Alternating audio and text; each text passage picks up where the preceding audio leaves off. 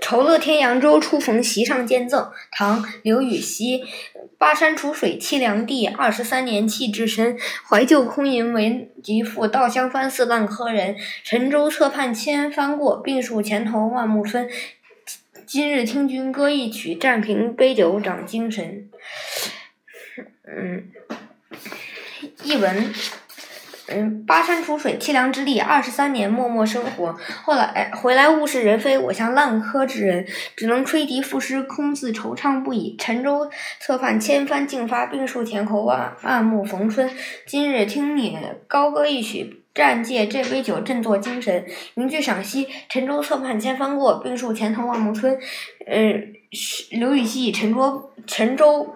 病树来比喻自己，固然感到惆怅，却又相当乐观。他劝慰白居易不必为自己的寂寞蹉跎而忧伤，对世事和仕途的表现，而而表现出豁达的嗯襟怀。